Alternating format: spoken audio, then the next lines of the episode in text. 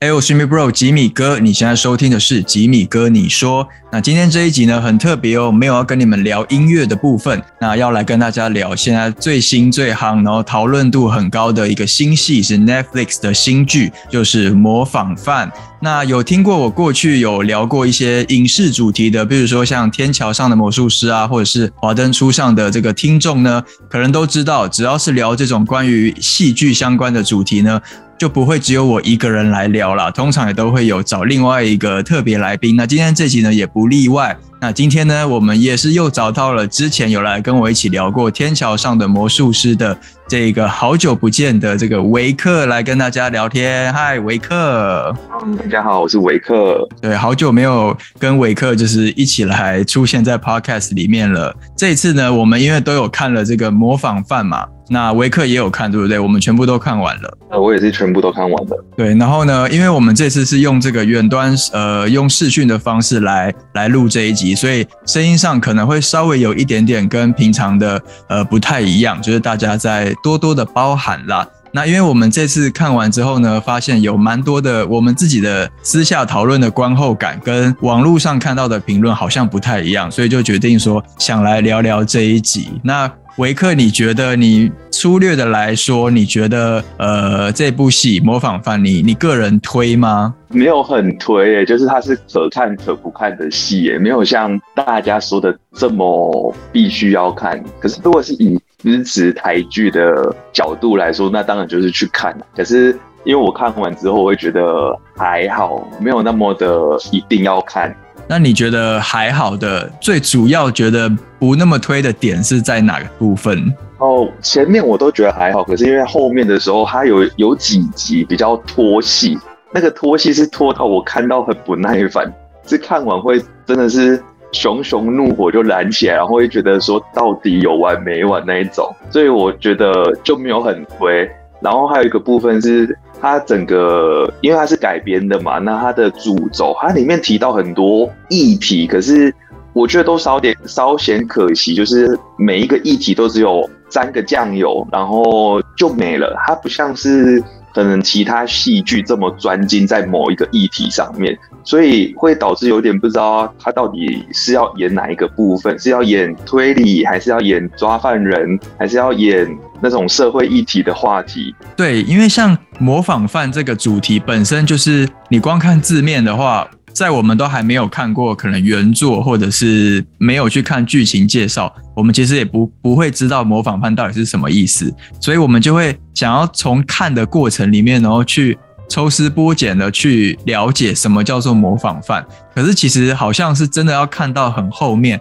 八九十集，我们才会懂模仿犯的意思，对不对？因为前面其实我不太懂这部戏跟模仿犯这三个字的关联。哦，对啊，因为其实，在看这出戏之前，我是完全没有做任何的功课，就是没有去看影评或者是大家网络上面讨论的，因为我就想说没关系，我就直接看。然后就是像你说的这样，看完之后会觉得真的不知道在演什么了。对，因为加上我也没有看过原著的模仿犯的东西。我后来看了查了一下，才知道说，其实模仿犯意思就是陈，其实那个姚呃谁啊，姚纯耀他演的陈和平，就是他这个大反派的角色，他其实就是觉得自己很没有存在感，没有存在价值嘛，所以他想要去证明自己，所以他不断的透过去模仿别人，就是他其实就是那个模仿犯本人啦，所以他必须透过不断的去吸收别人，就是攀附别人，或是利用别人来证明自己的价值，就是一个。很可悲的一个寄，就像那个谁姚雅慈在电视台上面说，你就是个什么可悲的寄生虫，就是这样子的一个角色。可是其实《模仿犯》这部戏，感觉我会觉得有兴趣的，应该会是他在他很后面才出现，说引起了社会的一些乱象嘛。很多年轻人因为这个人，然后把他当做英雄去膜拜，然后还会去模仿他，然后造成了很多的一些社会上的一些负面的事件的发酵。我觉得这个点好像其实才应该好好发挥，可是好像反而重点被放在前面的一些悬疑的猜凶手是谁这样的一个过程。对啊，因为他其实，在因为他算是有点像是犯罪集团嘛，因为就是陈和平他吸收了这些人，那。因为其实你看他好像在中间的集数就把所有犯人其实都供出来了，那他前面的很大的章节其实真的就是在铺陈在找凶手，可他后面他到中间的时候就是公告凶手，然后后面我就觉得有点拖戏，所以就会觉得他这出戏有点不上不下。如果是要那种悬疑推理的戏，找凶手的戏，我觉得他又有点不太不及之前一样是台剧，也是 Neverly 的那个谁是被害者，就是张孝全，对张孝全演的。然后后面的社会议题，我又觉得它不太像是像你看检察官、律师的这个体系的议题，检警的议题又不像是韩剧的，也是 Neverly 的，可能是呃秘密森林或者是少年法庭这样子的。然后如果是要讲。媒体的不实报道，然后媒体的对社会的影响，或者是假消息等等的，它也都是稍微提一点、提一点这样而已，对啊。对，我觉得就是提一点、提一点这件事情，真的是我觉得这部戏很可惜的地方，就是它很多的细节，尤其是一些人物的背景过去，好像都是草草的交代过去了。比如说像郭简跟那个柯佳燕演的胡允慧，那他们是前任的关系。可是，虽然戏里有带到说，哦，就是他们就是最后还是没有办法走在一起分手，可是和平分手还是做朋友，可是就没有太多的琢磨他们的从认识到交往，然后到分手的这些情感面的部分。所以到最后，其实我认真觉得，就是胡允慧。就是被凶手杀死了，然后郭简当然会很难过。可是因为我们观众，我们并没有代入感，觉得他们爱的有曾经有多浓烈嘛，所以我们也不会觉得啊有有多撕心裂肺这样子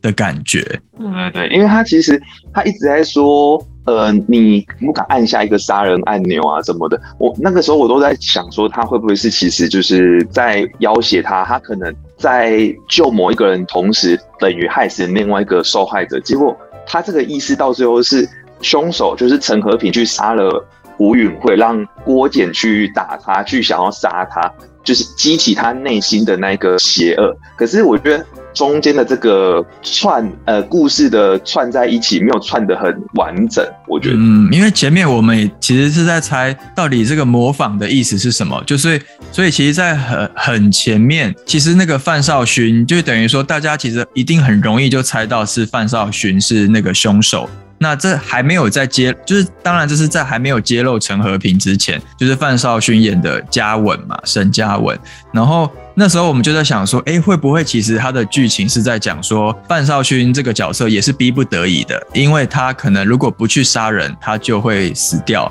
他为了要保住自己的性命，所以他必须要杀人。就是因为这样一环扣一环，所以就是真凶大魔王藏在后面，可是下面的人就有点像连锁效应这样子。可是后来发现，哎，不是我们想的这样子，他其实就是一个大魔王带着几个小，带着控制几个小喽啰去杀人这样子，就是。就是他的那个悬疑性好像就没有做的很很引人入胜嘛，或是很很精彩，你就很容易很早就猜到凶手，而且其实也蛮好猜的。他唯一有做一点点故布疑阵的，就是比较像是他那个胡允卫的弟弟哦，建和，就是他前期的时候都一直在拍他，然后好像把他塑造成一个真的是很诡异的一个人，可是到后面像他他跟沈嘉文的。关系为什么变这么好？他小时候为什么被霸凌？他们有什么革命情感？这些戏他都没有演，连他姐姐就是柯佳燕的那个角色，也都完全不理解他弟弟的过程。所以我觉得这里也是整出戏很可惜的地方，就是像霸凌这个也是一个很好的议题，可以发挥的议题这样子。对，而且我自己也是觉得剑和这个角色的铺陈好像也是戏太多了，也是太拖了，因为就是花了蛮多的篇幅一直在讲。铺成他的悬疑，就是到底他是不是凶手呢？然后后来发现他不是，然后最后到他死掉，然后姐姐很难过，觉得弟弟枉死了或怎么样之类的。可是就我就觉得他这整个过程就是剑和好像其实并不是那个最主要的这个剧情的重心，可是好像有好几集的篇幅好像都在讲剑和的，尤其是他的内心的心路历程什么的。我就觉得整部戏好像那个比例啊有点失重了嘛，就是重点。没有没有讲很多，可是一些不是重点的又拍了很多，尤其是我们一致都觉得大概在第五集之后，大概七八九集是最拖的部分。你自己看也是觉得七八九集就是巨拖嘛？尤其是第九集，就是看完真的是很不开心那种，很不爽，就觉得有完没完。哦，他最后一幕好像是那个郭简就是变了那个陈和平，然后大家会以为说他就是把他杀死了，然后殊不知还有第十集，然后所以我们那时候还没有看第十集之前，就会在想说啊，啊凶手都已经死了，还有一集到底是还要拍什么？该不会又要去回忆以前过去吧？而且。这部戏就是真的也穿插太多以前的一些回忆的画面，就是讲到谁啊，就会带一些他以前的什么，那那些东西其实我们都知道，也都看过了，然后就会很重复，一直拖。然后我觉得还有一个我也想讲的，就是呃，像是姚雅慈她在家里被陈和平就是狂戳戳死，可是照理来讲。这个他一定是留下超多线索的，床单呐，或者是地板呐，或他家的出入监视器，这一定很容易就可以查得到是陈和平。可是姚雅慈死了之后，哎，之后就没有他的戏份了，就是就是没有再交代说他死了之后要怎么样去追凶手是谁什么之类的，然后就开始在演别的东西了。但说实话，你只要去调个监视器，或者是验一下他家里的指纹，一定都可以查得到陈和平出没的证据。更何况，而且他还在他的家有架一个那个摄影机，不是在录全程录下他那个狂戳姚雅慈的整个过程。可是就这卷带子，我想说，为什么戏里面要演出来他就是就是杀姚雅慈的这个，还就是去录这个画面？想说这这卷袋子会不会在之后的剧情会带有什么关键的影响？那殊不知呢，就是是我想太多了，就是根本根本没有后面的剧情的发展，那就是亚亚斯死了就是死了这样子，我就觉得好像很多东西都是要就是为了交代而拍的，然后就带过过去就算了的感觉。你自己看，你觉得还有什么地方是很被潦草的的带过忽略掉的吗？好像差不多，我觉得就是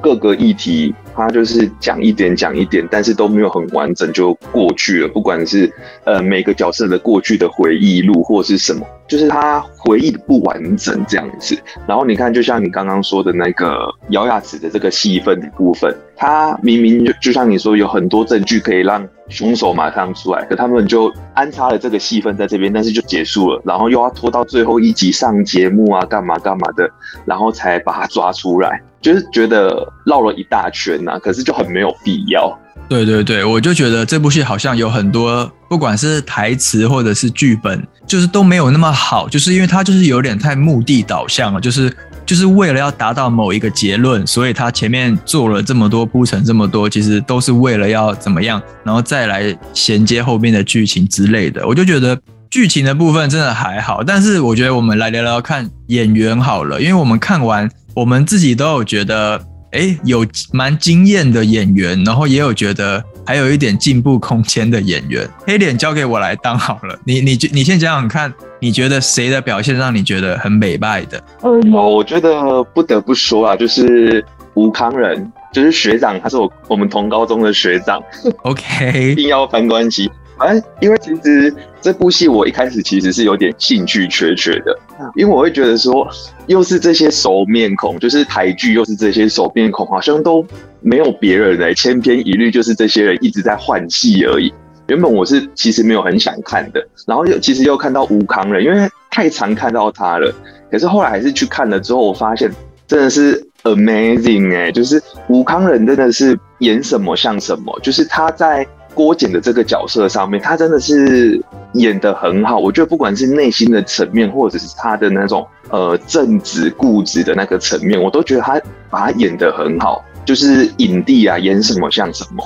尤其我觉得他在演郭晓琪这个检察官，他一直呈现一种就是很死鱼脸，就是很累的一个状态，就是什么都就都不笑，也没有表情，然后都那个死样子。可是他还是都把事情做得很好，而且他也是很努力一直在做。我觉得他有把那种。被各种压力轰炸之下，但是他还还可以去 hold 住这一切的的这样检察官的压力山大的检察官，把他做得很好。然后另外我自己很推的是黄河演的田春义的这个角色，就是田春义这个角色，他在戏中其实是一个很关键的角色，但是他的戏份相对是少很多的。然后，但是我觉得黄河在很有限的几场戏，比如说他被郭检审问，就是好像他前后被审问过一次、两次，哎，两次还三？两次，两。两次两次，一次是玩手指铐，然后一次是他去看他爸爸之后去监狱跟他讲。应该是两次。哦，对对对。哦，我把有一次是那个啦，胡允慧就是那个心理师那一次，我把他对不对？我也把他算进去了，因为对对对，反正就是 anyway，就是黄河就是在这几次的神情啊，那个整个感觉都很有层次，我自己觉得很令我惊艳，就是有讲出来他的一些不得已苦衷，然后跟他心中痛苦的挣扎等等等的，我觉得他整个状态真的表现的很好，因为其实平常。我们对黄河的印象其实应该还蛮蛮少的，因为他的戏剧作品不多，然后。呃，也都是久久才出现一次的感觉。那我以前是有看他那个《危险心灵》啊，就是他出道的第一部戏，他很很小的时候，小时候，对对对，就那时候就对这个人很很蛮还印象很深刻啦。对，那只是中间有蛮一大段时间就不太常看到他。那这次虽然看到他也是一个配角，但我真的觉得他的表现就是很像那个什么啊，很像哈娜，就是华华灯的那个品言刘品言的那种刘品言，对不对？就是。虽然是个配角，可是让人就是无法忘记，然后表现的很突出。嗯，对，而且因为他其实包括你说的那三场戏之外，还有一个就是他们在回忆过去的那个状况，就是他们在虐杀江雨萍的时候，然后他其实内心也是很挣扎。他那一场戏大崩溃，我也是觉得很印象深刻。而且他其实后来不管是在跟郭简或跟吴允慧对谈的过程当中，我觉得那几场戏他都是。有点像是在用眼神演戏，就是他夸张的东西不多，但是他的眼睛就会让人家觉得他很挣扎，然后很很有情感在这个戏里面，就是他是蛮惊艳的，因为真的对黄河的印象没有太多。对，然后我觉得我们再来聊，呃，最后一个我们觉得蛮值得聊的演员好了，就是江怡蓉，就是演陆延贞这个记者，因为。我自己在网络上看到很多人在说他演的很糟，他拖累了这部戏什么之类的。但说真的，我们两个看完的共识是不是都觉得他其实表现的是蛮称职的？你自己也是这样觉得吧？对，因为其实我你跟我讲网络上大家就是批评他演的不好啊什么，我觉得其实蛮意外的，因为我看完他的角色，我觉得他那个角色本来就应该是像他演的这样子。因为像你看，他的好朋友被杀了，然后他们都是离乡背景到大城市去打拼的人，然后追逐着梦想的人，然后但是其实呃，即使到了大城市，他可能还是只是一个小角色。然后他在一开始在姚雅慈的团队之下，后来到陈和平的团队之下，我觉得他表现其实都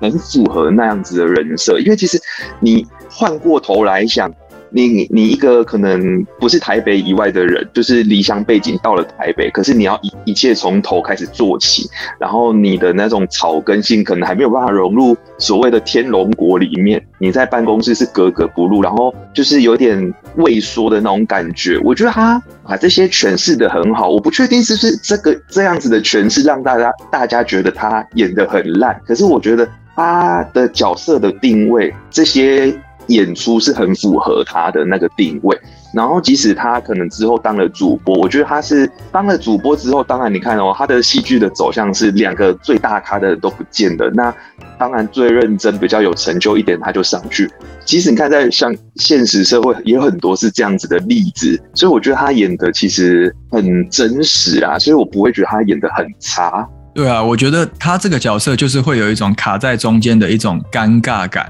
大家批评他的那个尴尬啊，那种感觉，我觉得就是这个角色应该要有的样子。我觉得他反而是很称职的，有做到这件事情。因为如果他太过于伶牙俐齿、太流利，像姚雅慈那样子，我觉得就不对了。太漂漂亮亮的、太优雅的也不对了。所以我觉得他算是抓的蛮蛮刚好的。对对对。然后再来，我觉得还有一个就是，呃，我们有讨论，就是演陈和平角色的姚纯耀呢，虽然他表现的也不错，但是我们就在想说，哎，这样这么重要的角色，到底还有台湾还有什么演员是可以撑得起这个角色的？然后我们讨论了很多十几个名选呃名单之后，我们归纳出两个名字，觉得哎，这两个人来演陈和平好像也可以耶。来维克，你来跟大家讲我们自己的新发现，觉得谁也可以来演成和平。我们讨论两个，一个是高音轩，高音轩，对大家很熟悉的名字，然后另外一个是黄尚和，虽然近期他的名字比较不常出现在大家名字，可是大家一定会有看过他的戏。就是角角头嘛，对对对，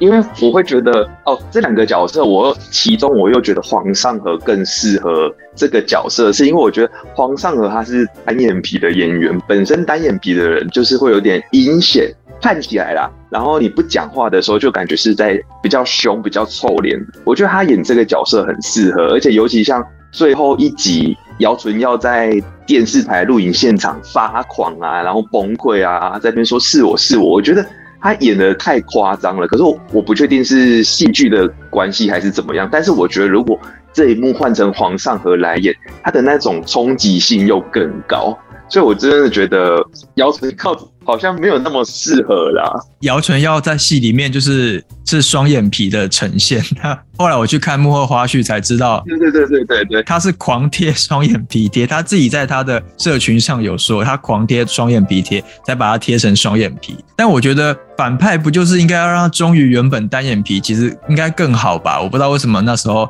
他们会觉得要让他变成双眼皮啦。因为其实姚纯耀他也是稍微比较正向阳光一点，没有那么坏那么凶，所以就感觉他真的太像在演戏，就是他的确是在演戏，可是又觉得他太演了，比较少了那个真实感，会有点出戏。嗯，可能我觉得可能真的像你刚刚说，也许是为了忠于日本的原作，就是比较会需要浮夸一点啦。但我觉得真的，我们讨论出像高英轩跟黄尚和，他们都是有霸气又有阴气的共存体，就是阴险的那种阴气，可是又有一种站出来会有霸气的感觉。我觉得这两个都蛮适合的。如果你问我，呃，如果听众问我们到底推不推，呃，我是觉得你有时间可以看的话就去看，但是你不用把它列为什么呃年度必看呐、比如说之类的这样子，它还没有严重到这个程度啦。我们的共识好像应该都是这样子嘛，对不对？对，因为我自己觉得它比较可惜的就是，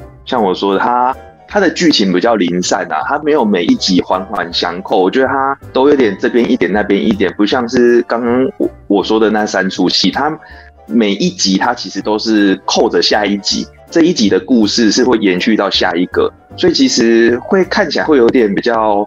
没头没尾，然后会有点点一下要看这边，一下要看这边，然后议题没有那么完整，所以。真的是像你说的，有时间再看就好了。真的真的，好啦，因为今天我想说，我们我就跟维克就是简单的各自分享一下我们自己归纳出来我们自己的观后心得。那不知道现在正在收听的你们自己，呃，你们有没有去看了这部戏呢？模仿犯。那然后你们看完之后的感觉是什么呢？也都可以呢，就是在社群上面，然后跟我互动留言告诉我，然后或者是你们可以直接在 Apple Podcast 下面留言，或者是现在的 Spotify 也已经有留言区的功能了，所以习惯用 Spotify 的人呢，你们也可以直接留言跟大家分享你的看法。然后呢，呃，也别忘了要关注我的频道，不管你平常使用的是哪一个串流平台哦。那希望你们还喜欢，就是吉米哥你说偶尔出现的这样子关于影视啊、戏剧相关的主题，如果觉得不错的话，也都欢迎跟我说，或者是你们想要再多听到维克的声音的话，也可以尽量敲碗好吗？那维克要经经常出现在这个节目里面，就是如果有观众